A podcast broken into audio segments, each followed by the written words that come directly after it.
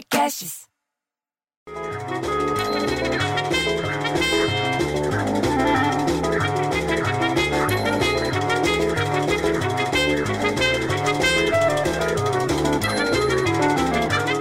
Daí você desce na garagem para ligar o carro e andar um pouquinho para frente e para trás para não arriar a bateria e lá vem quem? O André Zelador.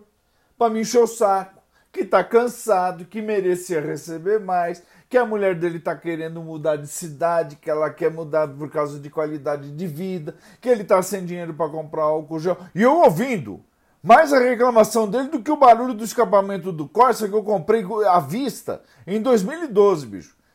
Aí você finge que ouve, balança a cabeça, fala é mesmo, e quando dá uma brecha você fala, ô André, fala isso com o síndico. Não tem que vir falar comigo e volta pro elevador com cara de bunda, até fechar a porta de dentro e pensa, pô, por que, que todo mundo pensa que meu ouvido é confessionário, bicho?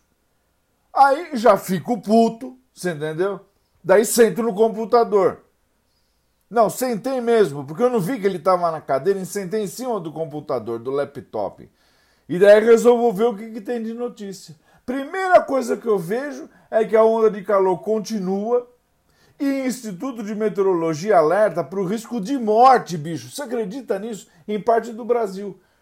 O Instituto diz que o calor, com esse calorão todo que está acontecendo, dá o risco de hipertermia. Hipertermia, hiperter, hiperter, hipertermia que deve se esse calor vai se estender até sexta-feira, dia 9, viu, em algumas regiões. As temperaturas estão 5 graus acima da média em grande parte lá do centro-oeste e do sudeste, lá em Tocantins.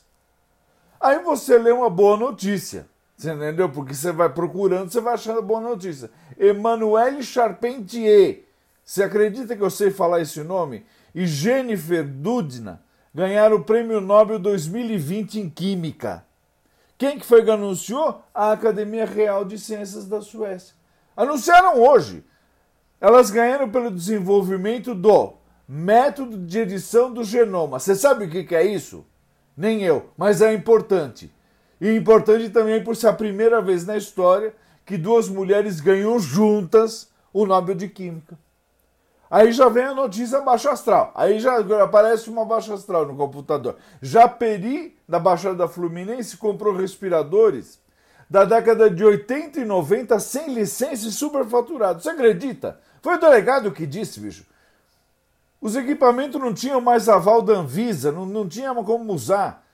A Secretaria de Saúde do município foi toda afastada do cargo numa operação que foi lá com a Polícia Federal. Todo mundo para fora, bicho. Não, não deram uma chance. Os desvios podem chegar, olha isso, 2 milhões de reais. Segundo, segundo a investigação, pode chegar a 2 milhões de reais, bicho.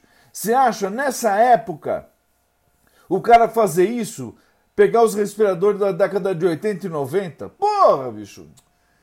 Aí, quando sai para pôr o saco de lixo reciclado para fora, encontra a Terezinha, que tem seis gatos, e ela fala meio miando de tanto conviver com aquele monte de bicho. E ela me fala: fóssil de T-Rex é vendido por valor recorde de 31 milhões de dólares. O valor alcançado é quatro vezes maior que o estimado pela casa de leilões Christie em Nova York. Bom dia, seu Lili. E bate a porta. Pô, bicho, eu tô louco? Ou o povo perdeu a cabeça na pandemia? Eu fico tão puto, bicho, que eu prefiro, eu prefiro um filho viado que o um filho velho dos gatos. Ah, eu vou embora.